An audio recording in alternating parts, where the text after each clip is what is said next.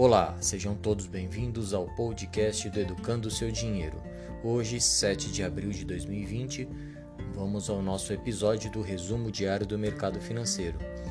Dia hoje, é, pautado novamente pela alta que se iniciou ontem, devido ao otimismo gerado pela queda de infecções do vírus Covid-19 na Europa e na Ásia.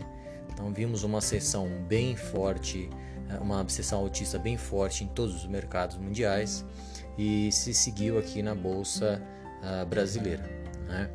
Algum um, um, hoje um, além do, do, do Bank of America ter feito suas projeções na semana passada e ontem, hoje o Santander divulgou a projeção do PIB para o final de 2020 com queda de 2,2%. Uh, esse é um dos cenários, não descarta que a queda pode ser um pouco mais acentuada, né? Uh, vindo um, um, pouco em linha aí com, com, até mesmo com o relatório Focus de ontem, que o, o Banco Central também já uh, admite que não, não teremos mais ah, possível crescimento, pois ele divulgou uma queda de 1,18. Vamos, vamos aguardar o que, que tem aí para os próximos dias os próximos dados, o que, que acontece. Né? Para o dólar, o Santander projeta também fechar 2020 uh, em 4,90 versus 4,50 do Banco Central. Então vamos ver o que, que, que, que acontece uh, nos próximos dias. Né? Hoje, uma notícia que saiu uh, que vem em linha com o discurso de vários CEOs uh, de empresas no Brasil é as lojas Renner uh, fez a emissão de 500, 500 milhões de debênture para uh, exclusivamente uh, auxiliar o auxílio de capital de giro e também fazer um reforço no caixa, buscando passar por essa crise, já que o setor de comércio vai sofrer bastante o impacto de toda essa esse lockdown que, tá, que, que o Brasil está passando no momento, né? É, com isso, as ações fecharam em alta de 6,47 a 37 reais. Vamos dar uma passada em todos os índices mundiais para a gente analisar o, o, a força que o mercado se iniciou ontem e seguiu uh, para hoje. Né? Então, na Ásia, a China fechou com alta de 2,05, Japão fechou com alta de 2,01.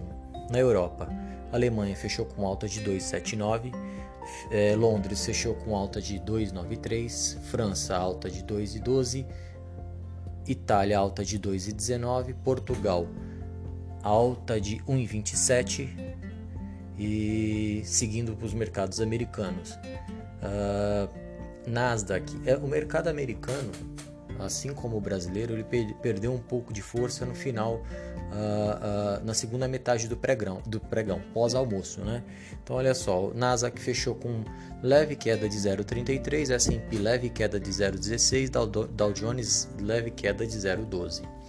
O, o índice Bovespa hoje fechou com alta de 3,08 a 76.358 pontos, uh, mas chegou uh, logo no início do dia, um pouquinho depois da abertura, chegou a bater 8% de alta. Então, assim, aqui o, o nosso índice abriu com, com força, chegou a 8% e não chegou a ficar negativo devido a essa grande força, diferente do mercado americano. O mercado americano também abriu bem forte, mas recuou e vem ali fechando com leve queda.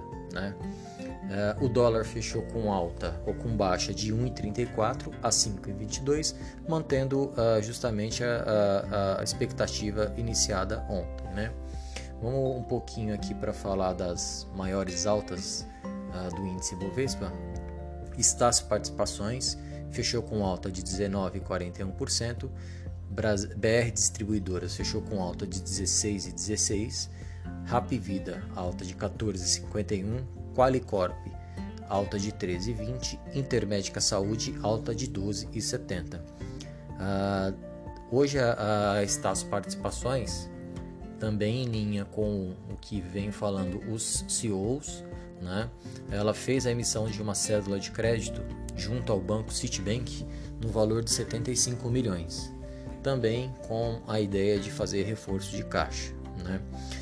As maiores baixas do, do Ibovespa hoje foram Suzano, Suzano 6,70 de baixa, Rumo Logística baixa de 3,18, JBS baixa de 2,32, Clabin baixa de 0,85, Equatorial baixa de 0,59. Uh, Suzano e Clabin são duas exportadoras, dependem muito do câmbio.